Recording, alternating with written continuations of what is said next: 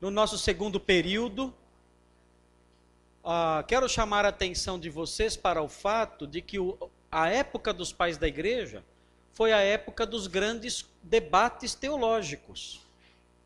O primeiro deles é conhecido aqui como Concílio de Nicéia, que decorreu da controvérsia ariana. A palavra ariana, que aparece aqui, vem de Ário de Alexandria. Vamos então entender isso, porque é nesse contexto aqui que vai florescer um personagem importante na patrística, que é Atanásio de Alexandria. Não somente ele, nesse contexto aqui do, do das controvérsias em torno de Ário, surgir, vão surgir também os grandes capadócios. Que, e, e, esses, e esses quatro personagens, Atanásio de Alexandria e os grandes capadócios, os três capadócios, são personagens centrais na, na, na patrística, importantíssimos. E nós até hoje usamos os argumentos e pensamentos e a linguagem que eles elaboraram, que eles forjaram na época desses, desses debates cristológicos. Ah, então, você tem aqui a controvérsia ariana e o concílio de Niceia. Niceia ficava na Turquia, era a sede provisória do Império Bizantino. Aí está, ruínas aí de Niceia. Eu, eu, eu tenho duas viagens que eu quero fazer antes de morrer. Duas. Uma é pela Turquia, começando é, na, na região lá da, de Ankara, um pouquinho talvez mais para lá, uh, em Tarso, talvez indo até Istambul. Essa é uma. Eu ia fazer há dois anos atrás, mas o meu patrocinador faliu, ou não deu. E a outra viagem eu quero fazer pelo norte da África, a partir do Marrocos até a Tunísia para ver a região dos, ou até o Egito, a região dos pais uh, do norte da África. Uh, e aí eu quero conhecer Niceia, as ruínas aí de Niceia. Mas quem sabe, né, um dia, os alunos da, do seminário da escola Charles Spurgeon me deem de presente uma viagem dessa. Quem sabe, né? Quem sabe? é, não. Já o senhor pode, como guia turista, se eu fizer o levantamento da oferta. Já pensou? Vamos fretar um avião, vai todo mundo, né? Ok. Então, Ário de Alexandria, Ário de Alexandria, ele é o, o herege que foi condenado em Niceia. Ok? Ário de Alexandria é o precursor.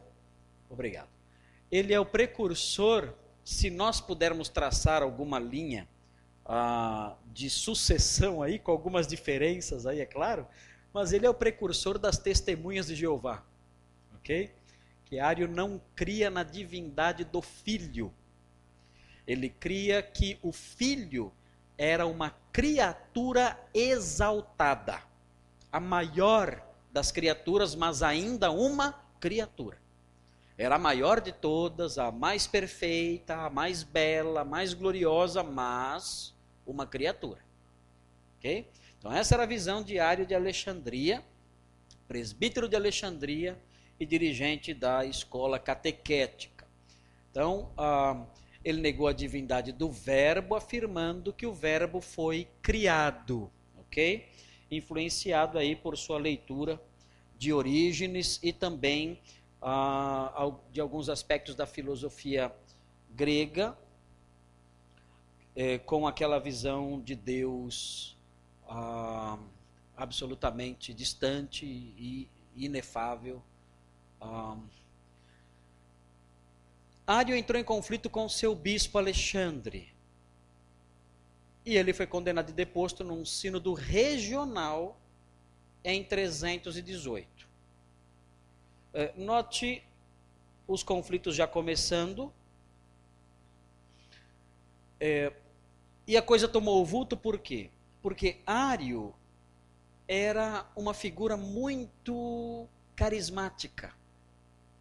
Ário era um homem que é, conseguia obter adeptos e até o modo dele ensinar era um modo que cativava as pessoas. Ele fazia até musiquinhas. Fazia musiquinhas, fazia jingles, fazia jingles. Uh, e o povo cantava. É, houve um tempo em que o verbo não era.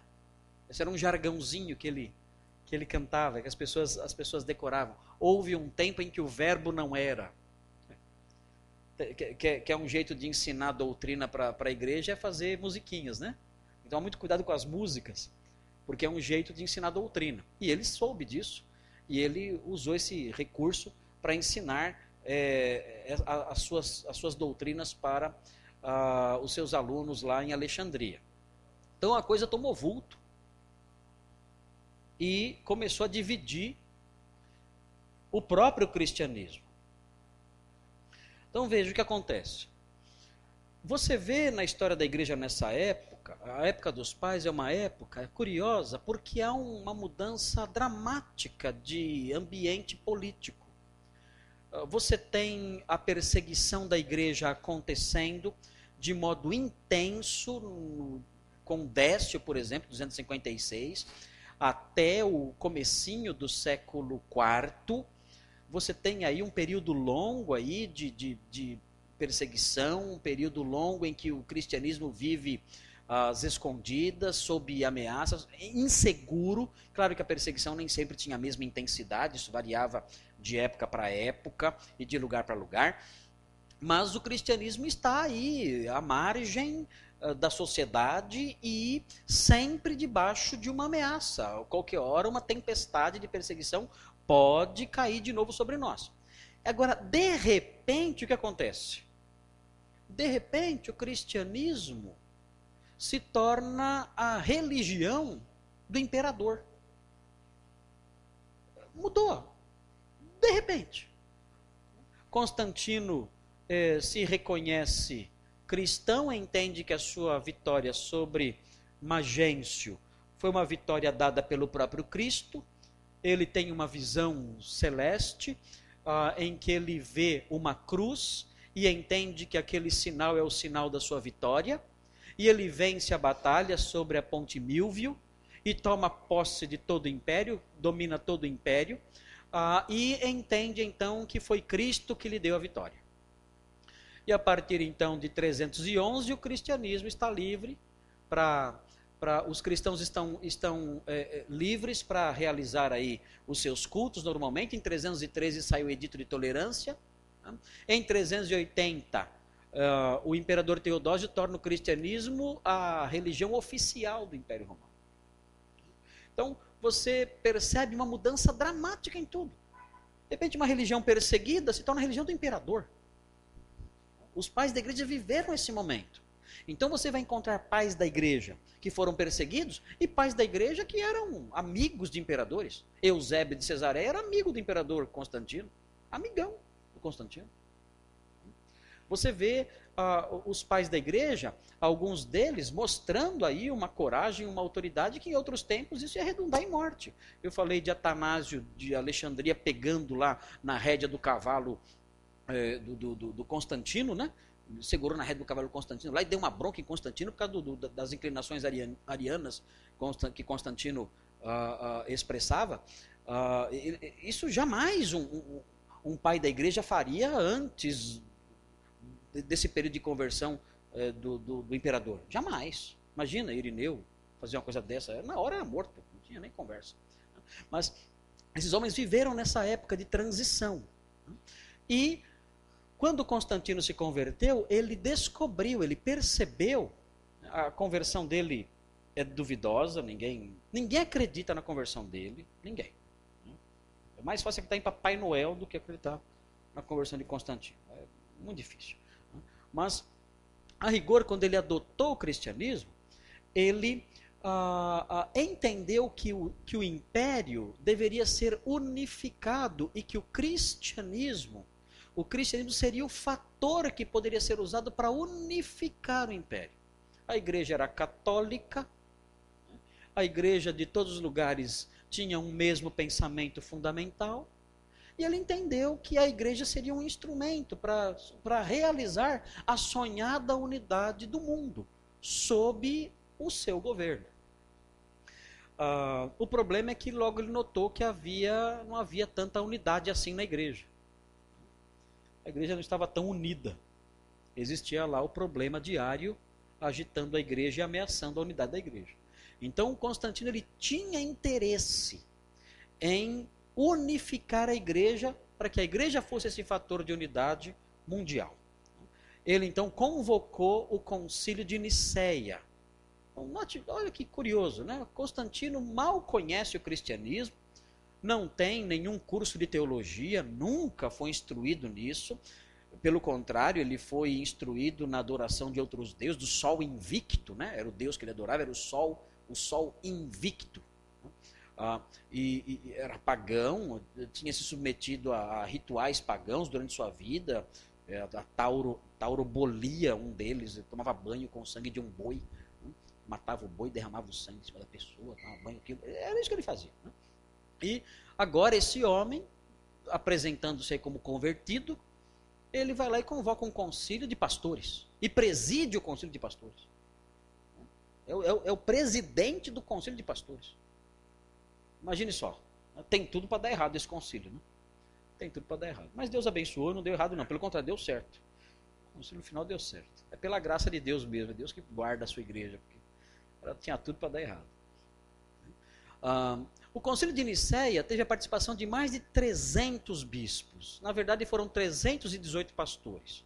A primeira reunião do Edir Macedo que teve na história foi essa aí. 318 pastores reunidos lá em Nicéia. Né?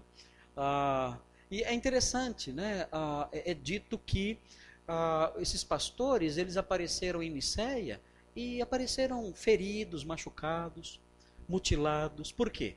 que a perseguição tinha acabado de, de, de se encerrar. Né? Eles eram homens que tinham conhecido os tempos difíceis das perseguições, eram anciãos, né? eram, eram, eram bispos já maduros, que chegaram em Nicéia, tudo pago, o imperador pagou tudo. O imperador pagou passagem de avião, pagou é, hospedagem no hotel, na beira da praia, pagou tudo. Né? para eles irem lá. E foi todo mundo lá. Né? Todo mundo aproveitou e foi. Né? E ficaram reunidos ali, tudo às custas do imperador. O imperador pagou tudo. Né? E chegar, mas chegaram lá é, feridos, machucados, mutilados. Por quê? Tinham, tinham sobrevivido um período terrível de perseguição. Né?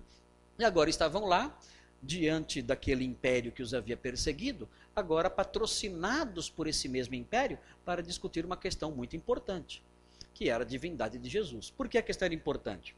Alguém pode pensar, ah, mas isso aí, perder tempo com isso, isso aí não tem relevância prática. O que interessa é a igreja ser mais ativa no mundo, ajudar os, os carentes e evangelizar e falar de Jesus para as pessoas, a salvação das almas. Ficar discutindo essas questões teológicas não tem relevância nenhuma.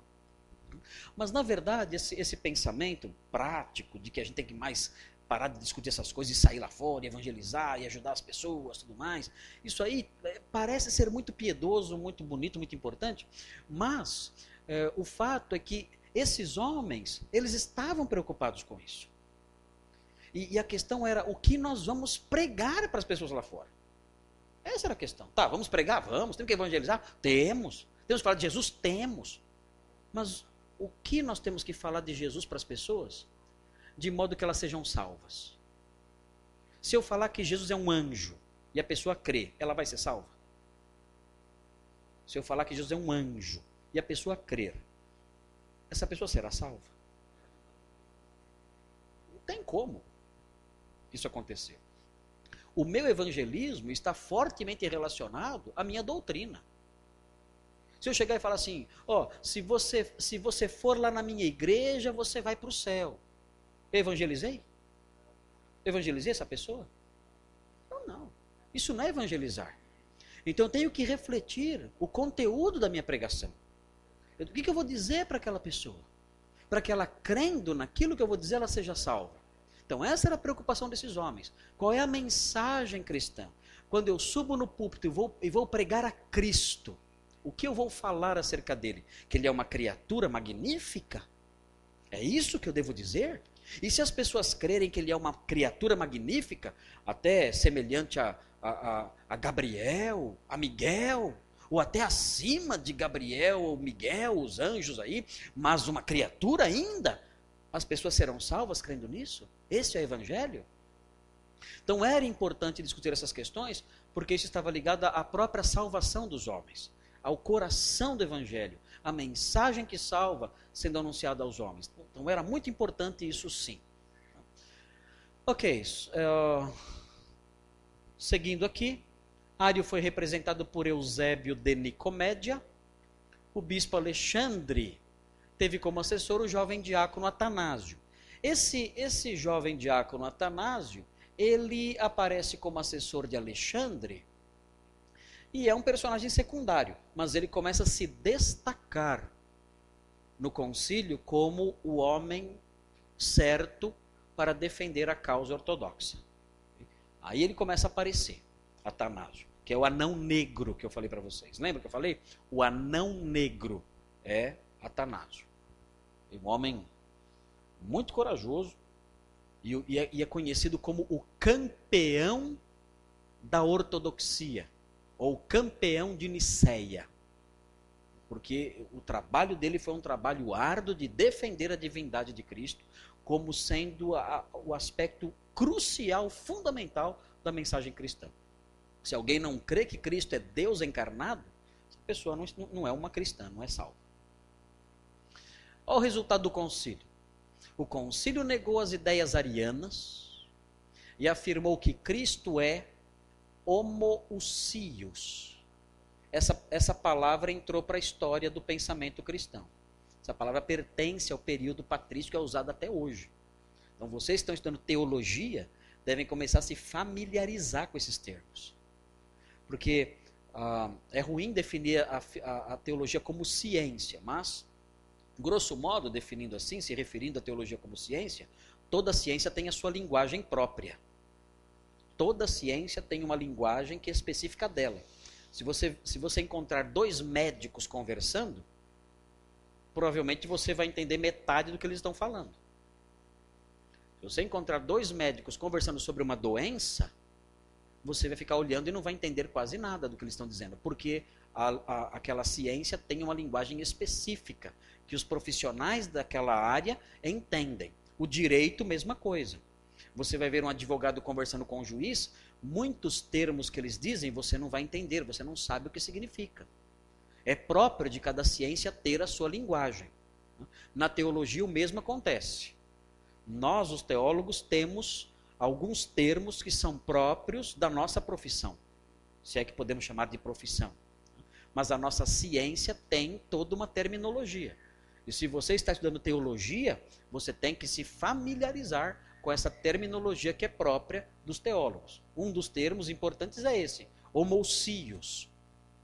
Homousios é, é, reflete, ou tenta refletir a ideia de que Cristo é consubstancial, da mesma usia. Homo, o mesmo. Usia, substância. Ele é da mesma substância. Cristo é da mesma substância que o Pai. Ou seja, Cristo é divino.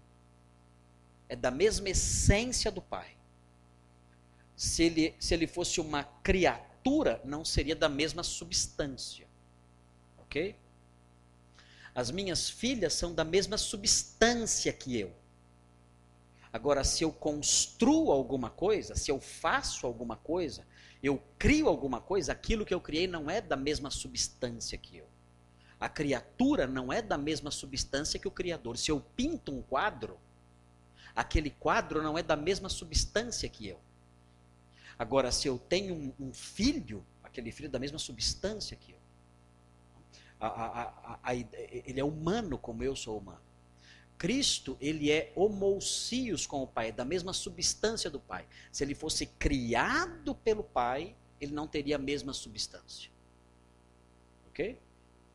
Ário dizia que não, que ele não era homousios, era uma criatura. Então não era da mesma substância, da mesma essência do Pai. E, além de, de consubstancial, também detentor dos mesmos atributos. Né? Eternidade, imutabilidade, onipotência. Os atributos, todos que nós conhecemos, são os atributos clássicos que a gente estuda na teologia sistemática. Vocês já devem ter tido bastante contato com isso, até pelos livros. O documento produzido no concílio é o credo, é denominado Credo de Niceia, é o nome do documento. Não confunda com o Credo Niceno. Credo Niceno é uma coisa, credo de Niceia é outra. Né? O credo de Niceia é o produzido aqui. O credo niceno é produzido em 381 em Constantinopla. É outro credo que é ligado a esse. É esse, é esse credo com alguns ajustes, mas é o credo niceno constantinopolitano. É outro documento, que é, é, é de Niceia é, e realizado, fruto do concílio realizado em Constantinopla. ok? Não confunda com esse aqui. Ário foi deposto e condenado como herege, E note, muitos bispos ficaram insatisfeitos com as decisões do concílio. O arianismo não morreu, nunca morreu, até hoje. Até hoje, o arianismo continua vivo. Há igrejas, há igrejas que são arianas hoje em dia. Acreditando que abriam espaço para o sabelianismo. É, a, a, a ideia é a seguinte: o sabelianismo modalista, que o pai virou o filho, o filho virou o Espírito Santo. Entendi o seguinte: se ele é da mesma substância, então não dá para separar. Se ele estava aqui, é da mesma substância, então tem que ser o pai que se fez filho. Então dava ferramentas, dava elementos para afirmar o sabelianismo, que o pai, a substância do pai se fez filho. Então, esse era o perigo, segundo alguns. Claro que os bispos ortodoxos não, não ensinavam isso, negavam o sabelianismo, mas afirmavam a consubstancialidade do filho. O arianismo ah, foi banido oficialmente, mas o imperador Constantino, ele eventualmente, ele apoiou a causa ariana. Mas aí por razões políticas, várias variações no cenário político faziam com que o imperador apoiasse a causa ariana causa ariana permaneceu viva. Um, a causa ariana, para vocês terem uma ideia dos reflexos disso. Você fala assim, ah, isso aí é uma coisa meramente teórica. Não é. Um, os arianos, os bispos arianos, por serem expulsos de suas atividades, eles foram exilados e se refugiaram em regiões distantes. E para onde eles foram, eles, eles, levaram a sua fé. Uh, Ulfilas, Ulfilas foi o missionário cristão que pregou o evangelho aos bárbaros. O Império Romano estava limitado ao Reno e ao Danúbio, do Reno e do Danúbio para baixo. Os bárbaros que não eram dominados pelo Império Romano, estavam acima do Reno e acima do Danúbio. Ulfilas é, adquiriu convicções arianas. Ulfilas era ariano. E ele foi ser missionário entre os bárbaros e levou para os bárbaros, além do Reno e do Danúbio, uma teologia ariana.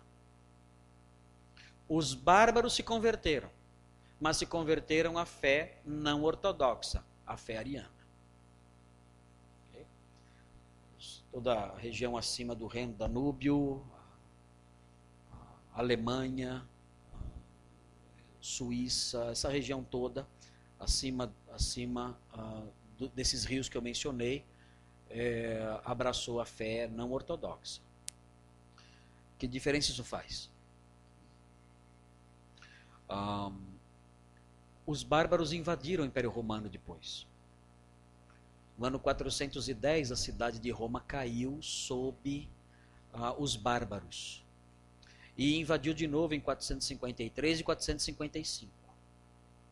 Então os bárbaros tomaram conta de todo o império. E uh, o cristianismo que eles trouxeram para a, a, o império, quando invadiram o império, era o cristianismo ariano. Um cristianismo que não cria que Jesus é Deus. Uh, o, o, o, lado, o lado positivo foi que eles, quando invadiram o império, Roma especificamente, eles respeitaram as igrejas, porque eles não eram pagãos, eles eram cristãos arianos. Então, quando os crentes, os cristãos se refugiaram nas igrejas para se proteger dos ataques, ataques cruéis, ataques terríveis, os bárbaros matavam, estupravam, pilhavam. Então, aqueles que se esconderam nas igrejas foram salvos. Porque os bárbaros eram cristianizados e respeitaram as igrejas. Mas, quando eles invadiram a Europa toda, a Europa se viu totalmente tomada por uma forma de cristianismo não ortodoxo, por pessoas de baixo conhecimento teológico, por pessoas ignorantes doutrinariamente. E aí você entra na Idade Média, é conhecido como Idade das Trevas. Por quê? Porque o cristianismo que domina a Idade Média, no povo em geral, é um cristianismo fraco, é um cristianismo sem conhecimento, é um cristianismo, é um cristianismo sem profundidade, é esse cristianismo ariano, não não refletido, não mastigado, não intelectualmente sólido, que domina todo todo o, toda, o, todo o cenário da história na Idade Média. Isso vai fazer com que, com que aconteça o quê? Essa, essa vasta ignorância, ela é a, a, a instrumento de. Ela, ela, ela cria uma oportunidade para o aproveitamento de homens perversos. Então você vê a igreja se aproveitando da ignorância do povo, você vê a igreja explorando o povo que não tem conhecimento, que é ignorante, que não tem maturidade nenhuma. E você vê os reformadores do século XVI se levantando contra tudo isso. Então é toda uma cadeia de coisas que vão acontecendo. Você vê o arianismo, ele, ele, ele invade as regiões além do reino do Danúbio, os bárbaros aceitam essa fé, entram para o império, dominam o império com essa fé defeituosa, essa fé defeituosa permeia toda a Idade Média e vai fazer com que os reformadores se levantem para corrigir tudo que estava errado. Então, nada acontece solto, sem nenhuma conexão com os eventos que, que aconteceram e que eh, se sucederam a esses mesmos acontecimentos. Ok. Os campeões da causa, da causa nicena são Atanásio e os três capadócios. Atanásio nós já falamos bastante sobre ele nos outros dias. Ele foi diácono do bispo Alexandre de Alexandria, grande oponente diário e atuou como seu secretário durante o concílio de Nicéia. Sucedeu Alexandre quando ele morreu, em 328, numa época em que, apesar da vitória da causa ortodoxa, a causa ortodoxa é a causa que diz que Cristo é divino numa época é, em que, apesar da vitória da causa ortodoxa em Niceia, o arianismo permanecia como uma real ameaça, e de fato ele permaneceu vivo, como eu já mencionei, Atanásio destacou-se como seu mais feroz combatente durante quatro décadas. Foi exilado, foi perseguido, mas sempre defendendo a fé uh, ortodoxa. Seus principais escritos são contra os pagãos, sobre a encarnação do Verbo, discursos contra os arianos, entre outros. Então veja como a obra de Atanásio é uma obra voltada contra o arianismo, encarnação do verbo, discurso contra os arianos. Ele é o, o homem dessa época que fez a diferença. Segundo ele, e isso é importante guardar, segundo ele, o arianismo é condenável por dois motivos. Primeiro, porque implica em idolatria. Por quê? Se Cristo não é Deus, a igreja, quando se reúne para adorar a Cristo, adora uma, uma criatura. Então, poxa, por que eu não pensei nisso antes? Conheço tanto o testemunho de Jeová e nunca falei isso para eles. Pois é, estude história da igreja e seja feliz lá fora nos seus debates. Né?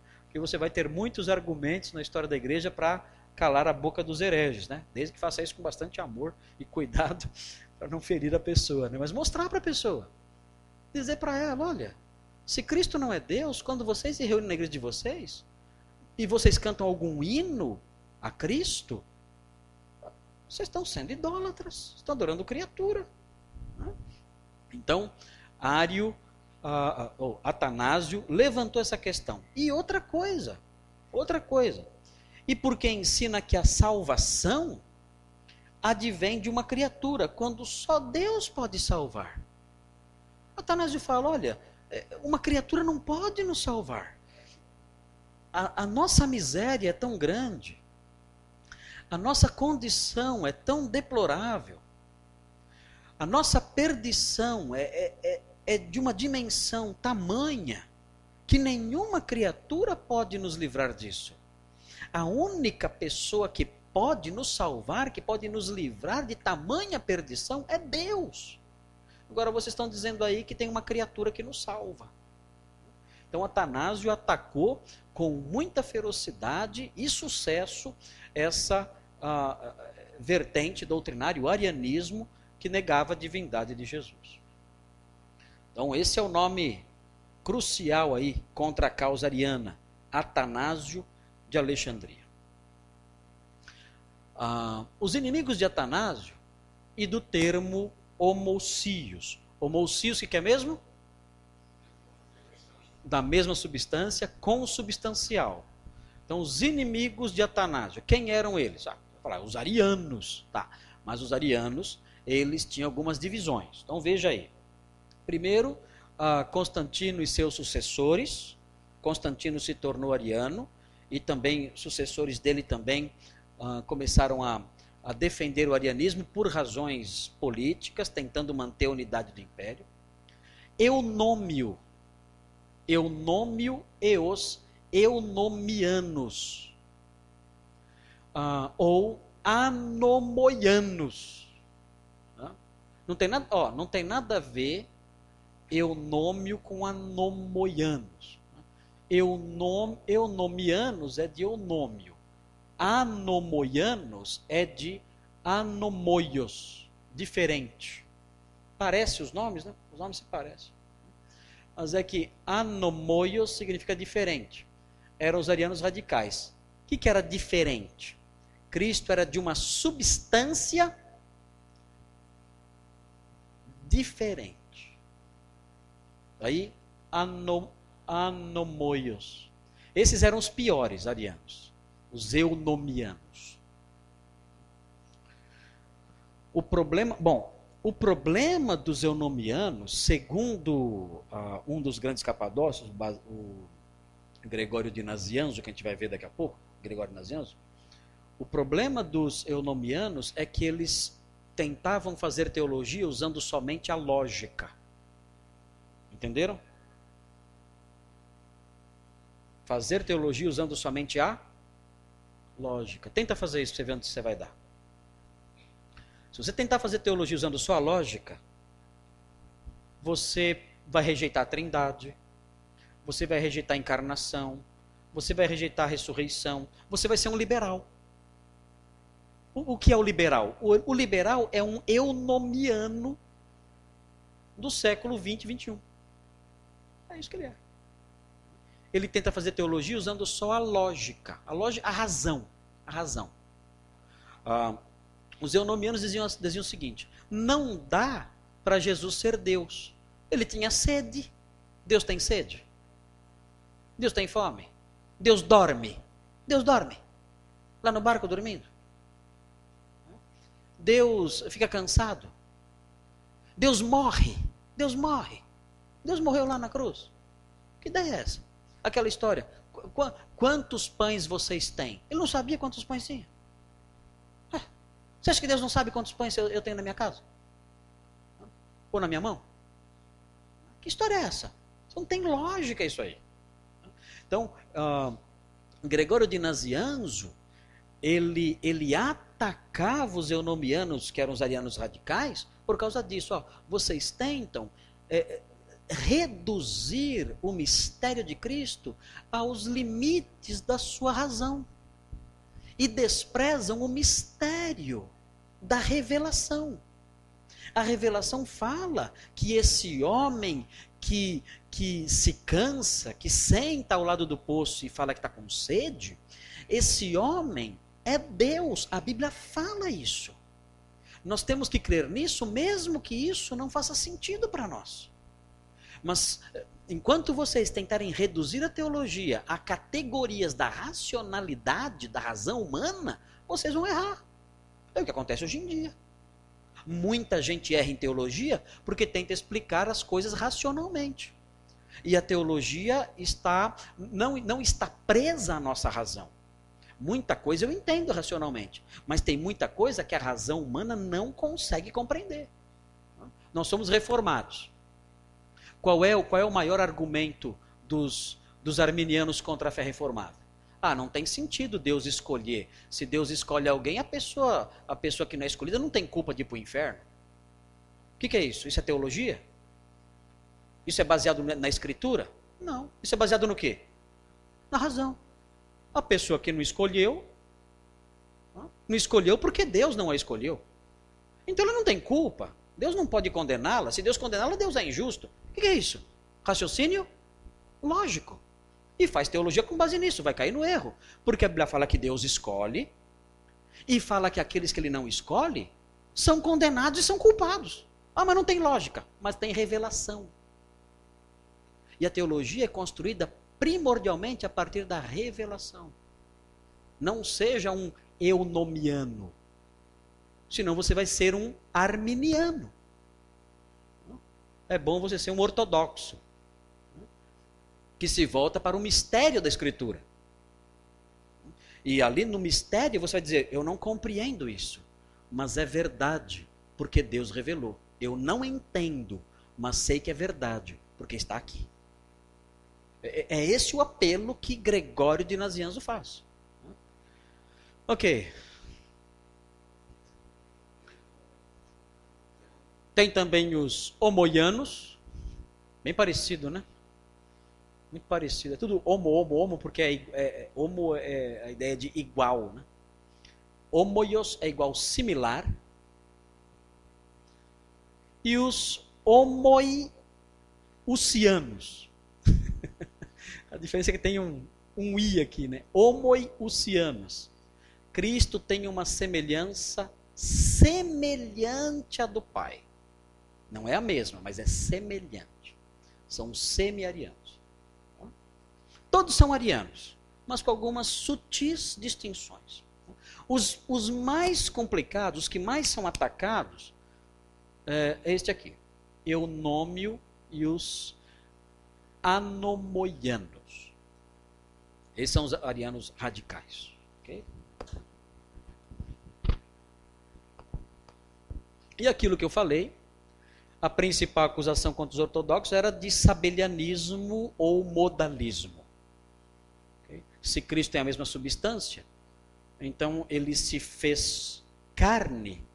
Então é o Pai se fazendo carne, que é a mesma substância do Pai. Então entra naquela, naquele, naquelas manifestações distintas, modos distintos uh, de Deus se manifestar uh, no, no, processo de salvação humana. Ok?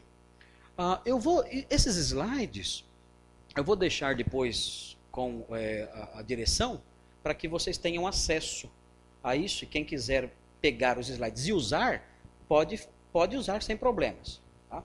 Não precisa, ah, tem que pedir direito autoral. Se você for vender, aí você me. Aí não. Eu quero vender os Não, aí não. Não venda os slides. Né? Aí não, não pode. Mas você pode usar na sua, na, na, no seu ministério, na sua igreja, onde você quiser, pode usar. Não tem problema nenhum, não. Tá? Eu vou disponibilizar isso, mas eu só peço que você ah, tenha esse cuidado, né? Essas informações não são minhas, eu não inventei isso. É, são informações estão aí para todo mundo. Mas ah, é, não vai comercializar porque o objetivo não é esse. O objetivo é servir a igreja, não, não ganhar dinheiro com isso. Bom, os três capadócios. Por que tem esse nome? Os três capadócios. A Capadócia era uma região da Turquia. A Capadócia. na parte mais norte da Turquia. Então quem nascia na Capadócia era Capadócio. Os capadócios eram conhecidos, essa província romana, Capadócia, era conhecida como pessoas muito rudes. Os capadócios eram pessoas muito, muito rudes. Ah, o pessoal até evitava um pouco os capadócios, que eram homens severos, muito severos. Eram pessoas muito cordiais, os capadócios. Pessoas mais rudes. E, e é, até, até o sotaque deles era um sotaque carregadão. Assim, eles falavam, eles falavam um latim que é, era até difícil de entender, porque era um sotaque carregado, rude. E você vê esse perfil rude nos capadócios. Os três capadócios são Basílio de Cesareia, Gregório de, de Nissa, que era irmão de Basílio. Irmão mais velho ou irmão mais novo?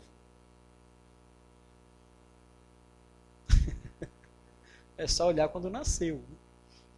Irmão mais novo de Basílio de Cesareia. Ah, mas não tem mesmo sobrenome? Quem falou que isso aqui é sobrenome? Isso aqui não é sobrenome, isso aqui é a cidade onde eles ministraram. Basílio de Cesareia e Gregório de Nissa. Mas, pastor, ele não é capadócio? Cesareia não fica na Palestina? Como é que você botou Basílio de Cesareia na Capadócia, na Turquia? Não tem nada a ver. Não, é que essa Cesareia aqui não é a Cesareia da Palestina. Essa é outra cesareia. É uma cesareia na Turquia. É uma cesareia na Capadócia. Okay? Gregório de Nissa, também na Capadócia, na Turquia. E por último, esse é o que eu mais gosto. Eu gosto mais desse aqui. Aqui é mais. Gregório de Nazianzo. Esse eu, eu sou mais fã desse cara aí. Ele era. Gregório de Nazianzo, ele tinha. Ele era baixinho assim, pequenininho barba vermelha, parecia o Franklin Ferreira. Não mostra esse vídeo para ele, não, depois. Vai, brigar comigo. Tem a barbinha vermelha assim, só que ele era né, calvo, né? Franklin não é calvo, ele tá ficando, né? mas não é ainda. Ele era calvo enrugado, né? E uma figura bem, bem rude. Né? Ah, Gregório Nazianzo era um baixinho, invocadinho. Bem difícil. Mas esses homens aqui, é, eles, eles formularam uma, uma teologia em torno da, da, da, trindade e da própria, da própria pessoa de Cristo na hipostática que, que nós adotamos e abraçamos. Ficou para nós. Ficou para nós. Não, depois deles, não, não, não teve muito mais que dizer sobre esse assunto. Os grandes capadócios nos forneceram tudo o que nós precisamos para pensar e falar sobre a trindade porque eles não só nos forneceram ensinos, mas também uma linguagem. A gente não sabia que palavras usar para falar sobre a Trindade, para falar sobre as duas naturezas de Cristo. Qual é a linguagem? Qual é o melhor termo? Como, como que eu posso me expressar? Eles nos forneceram os padrões linguísticos precisos para nós nos referirmos à Trindade. Ah, por exemplo, alguém, alguém fala assim: ah, Deus tem três partes. Está certo essa linguagem? Tá certo. Ah, Deus, Deus tem é, três essências. Tá certo isso? Tá certo. Deus tem três substâncias.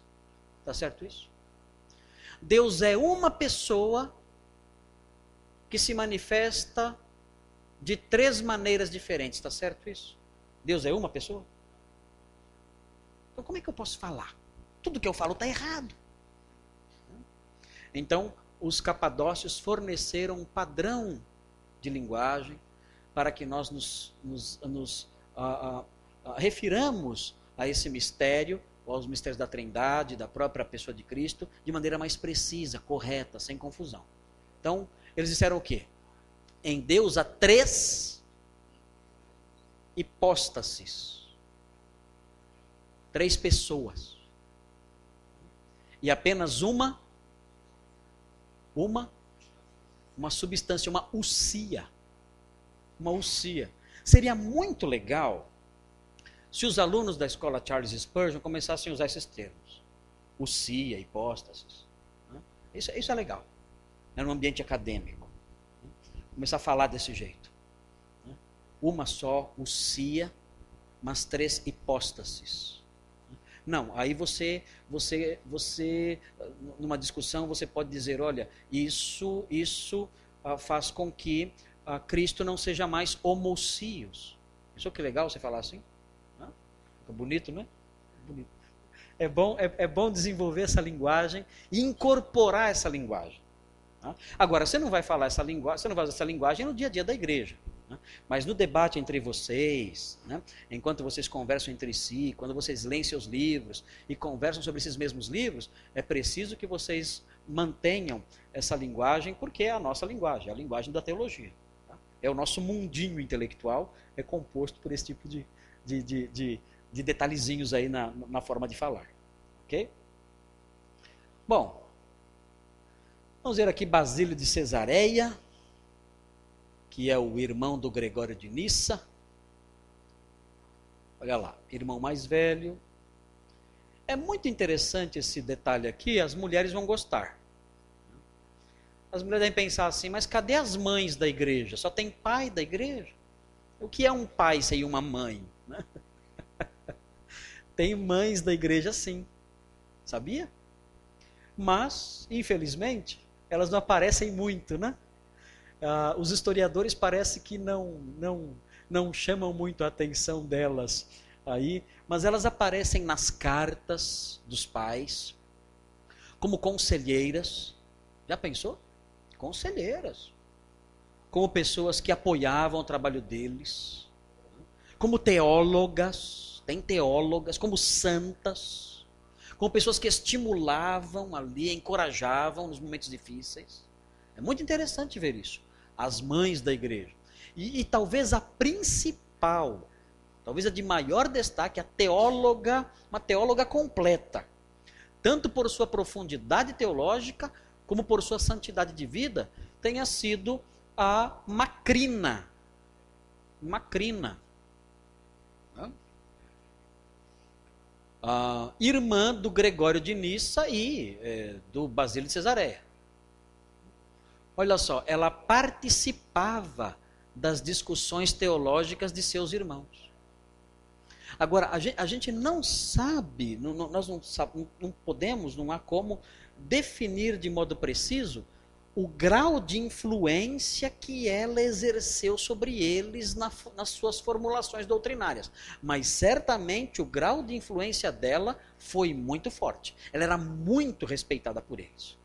Macrina era uma mulher inteligente, estudiosa, teóloga, vida santa, era uma santa, e certamente os seus irmãos a respeitavam demais, e certamente as opiniões dela refletiram nos escritos desses homens, sem sombra de dúvida. Macrina está aí uma mulher para ser imitada pelas alunas uh, do, do, Charles Spurgeon. Né? Vocês podem ter aqui a, Projeto Macrina.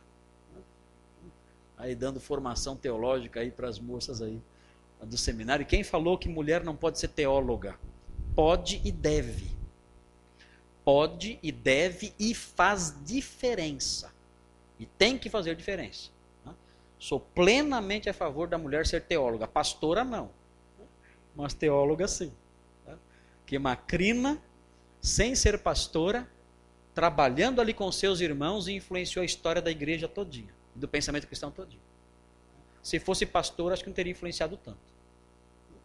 Mas se manteve dentro dos padrões da palavra de Deus e, e Deus a usou e fez com que ela entrasse na história. Todos os historiadores a respeitam profundamente, porque sabem que os capadócios sem essa mulher aqui não iam ser o que foram, não.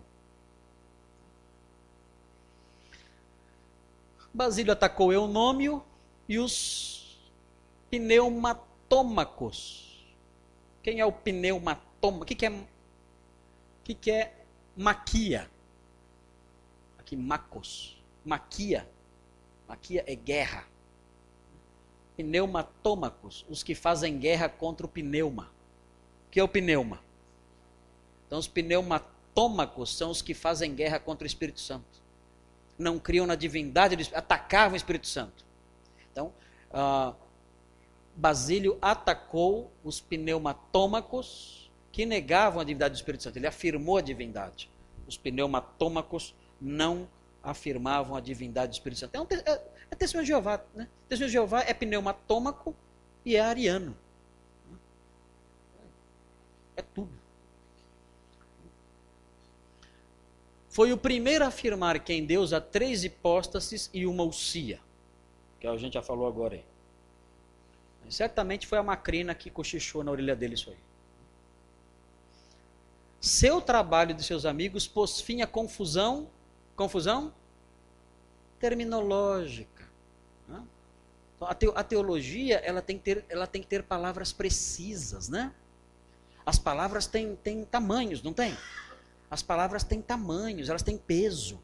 Eu tenho que saber medir as palavras. E eles, eles souberam medir. Não, isso, nós não podemos falar que existem três substâncias. Temos que falar que existem três pessoas e uma só substância. Porque a palavra, a palavra uh, pessoas não, não, não, não se aplica a, ao que nós queremos dizer quando falamos que Deus é um só. Então, eles escolheram as palavras e criaram esse vocabulário preciso para uh, resolver a questão de Niceia. Deu ênfase à pessoa do Espírito Santo, afirmando que era consubstancial com o Pai. De novo aqui. E não uma criatura, como diziam os pneumatômaquianos. Você pode, você pode chamar de pneumatômacos ou de pneumatomaquianos. Tanto faz, é a mesma coisa. Vamos lá. Gregório de Nissa, irmão mais novo de Basílio. Opa, vou fazer aparecer aqui. Né? Irmão mais novo de Basílio, isso já dissemos.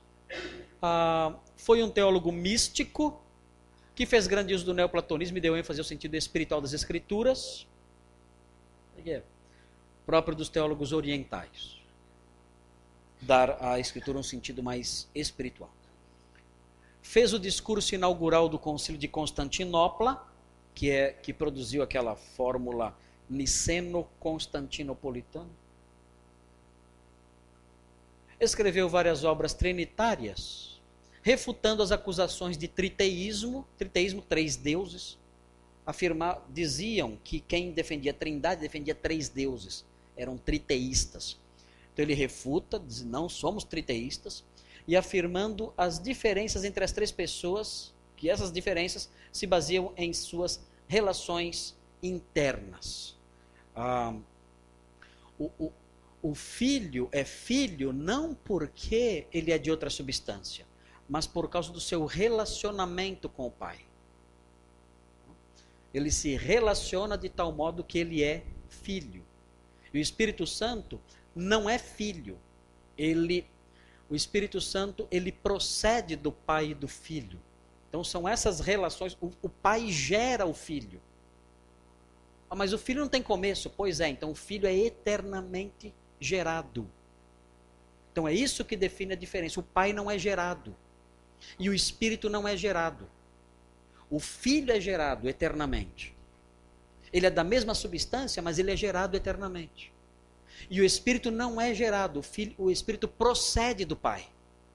Mas não é gerado pelo Pai e nem pelo Filho. Mas ele não há geração, há processão. No Filho há geração, no Espírito há processão. Então essa é a diferença entre eles. Mas eles são da mesma substância. Nossa, entenderam tudo isso? Se alguém entender, me fala no final que você vai entrar para a história da igreja. Tá? Você entendeu o que é, se você entender o que é eternamente gerado, tá? e qual a diferença entre, entre geração e processão, se você entender isso, olha, realmente é PhD mesmo, porque é, esses teólogos eles não, eles não explicavam isso. Eles afirmavam, mas não explicavam. Tá? É, você, você, você afirma que tem lei da gravidade, mas você não explica a lei da gravidade, não consegue. Falta conhecimento para explicar a lei da gravidade.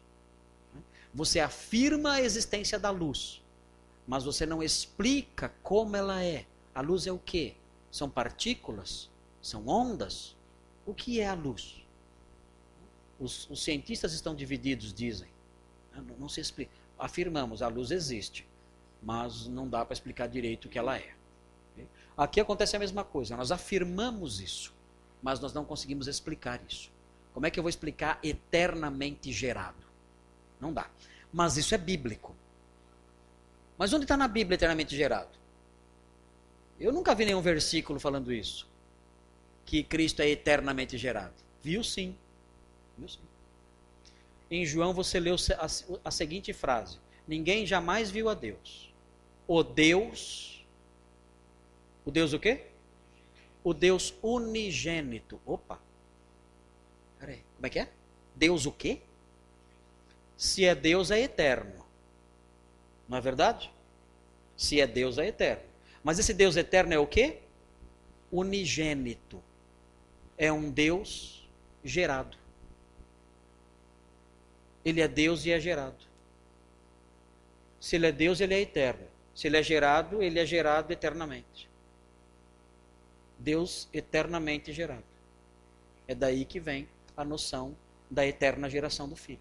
Ele é o Deus gerado. Deus não tem começo. Então ele é eternamente gerado. É eterno por ser Deus, é gerado porque o texto chama de unigênito. Ok. E Gregório de Nazianzo é o último. Vai bater o sinal já? Vai bater o sinal já. Cinco minutos. Vamos só ver Gregório de Nazianzo, aí terminamos. Gregório de Nazianzo é o último. Daqui vem amigo de Basílio. Ele era amigão de Basílio. Basílio morreu antes dele, ele sofreu muito. Aliás, no mesmo período, uh, Gregório perdeu Basílio, amigão dele, perdeu o pai dele, o pai dele morreu, a mãe dele morreu e um irmão dele morreu. Mesmo assim, pertinho um do outro, morreram quatro pessoas. Três da família e o amigão dele, amigão, que era o Basílio. O Basílio tinha estudado com ele. Eram muito amigos. E ele ficou sozinho. Muito triste esse período da vida dele. Muito triste. Doente também. Ele foi patriarca de Constantinopla e presidiu o concílio que se reuniu ali em 381. é o concílio de Constantinopla que produziu o credo niceno constantinopolitano que eu já falei. É autor da famosa máxima. Olha a máxima, qual é? Aquilo que não é assumido não pode ser curado. O que significa isso? Exatamente. É o que ele disse aqui agora. Se Cristo não assumiu a natureza humana, ele não pode salvar a natureza humana. No caso de Apolinário, que era o herege que ele estava condenando ali, se Cristo não assumiu a alma humana, ele não pode salvar a alma humana. Se ele não assumiu o corpo humano, ele não pode salvar o corpo humano. Ele só salva o que ele assume. Porque ele é substituto. Ele é o nosso substituto. Se ele não assumir algo em nós, ele não pode salvar esse algo. Então Cristo assumiu a natureza humana, totalmente, corpo e alma, para salvar totalmente o corpo e a alma. Se ele tivesse assumido só o corpo, não salvaria a alma. E se ele tivesse assumido só a alma, não poderia salvar o corpo. Ok? Então ele assumiu os dois, o corpo e a alma, para salvar os dois, o corpo e a alma.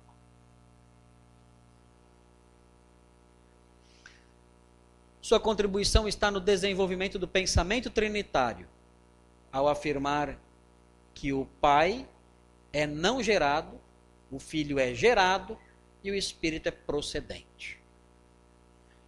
Um,